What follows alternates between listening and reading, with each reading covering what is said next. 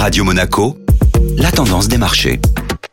Radio Monaco, la tendance des marchés avec Société Générale Private Banking. Bonjour Anna Ranou. Bonjour Benjamin. Le CAC 40 a clôturé la journée d'hier à 7087 points en hausse de 0,60%, bien que l'agence de notation Moody's ait dégradé la perspective de la note de crédit américaine à négative. Même tendance de l'autre côté de l'Atlantique avec les indices S&P 500 et Dow Jones qui démarraient la semaine respectivement en hausse de 0,1% et 0,35% à la clôture du marché parisien. Aujourd'hui, les investisseurs suivront de près les chiffres de l'inflation pour le mois d'octobre. Aux États-Unis, 91% des entreprises du S&P 500 ont publié leurs résultats à date. Le chiffre d'affaires agrégé de ces 458 entreprises a augmenté de 1,6% par rapport à l'année passée et le bénéfice agrégé a quant à lui augmenté de 2,72%. Cependant, en Europe, sur les 372 entreprises du stock 600 ayant publié leurs résultats, c'est-à-dire 85% de l'indice, le chiffre d'affaires agrégé a diminué de 7% et le bénéfice, lui, s'est contracté de 13% par rapport à l'année passée. Cette saison des résultats reflète donc les écarts de croissance entre les deux économies.